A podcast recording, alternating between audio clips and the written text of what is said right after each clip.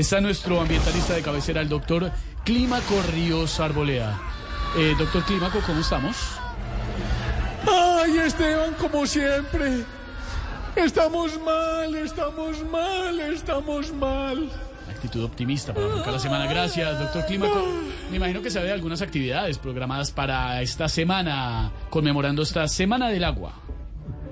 Pues ya las actividades del agua empezaron desde el pasado viernes. ¿O no vio el torrencial que cayó en Bucaramanga y la inundación en Girón? Sí, sí, vimos. Ay, la Semana del Agua se está celebrando en muchos departamentos causando estragos.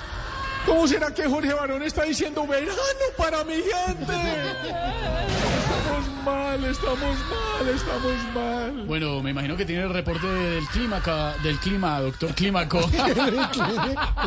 Sí, clima qué? llueve por todo lado.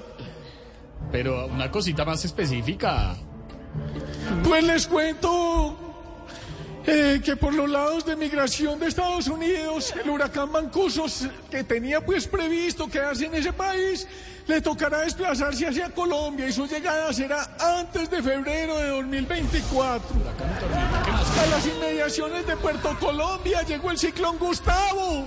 Ay, más exactamente a la casa de Nicolás, generando incertidumbre, dudas y polémicas. Se dice que al llegar este ciclón, los vientos que soplaría el huracán Nicolás tienden a disminuir. Ay.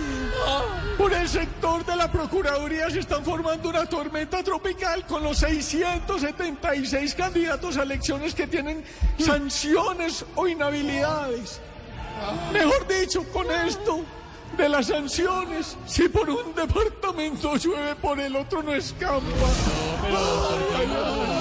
Por lo menos denos un No, no, no. Mi consejo, sí, como siempre, es que compren flotadores y aprendan a bucear porque el invierno que se viene es más fuerte.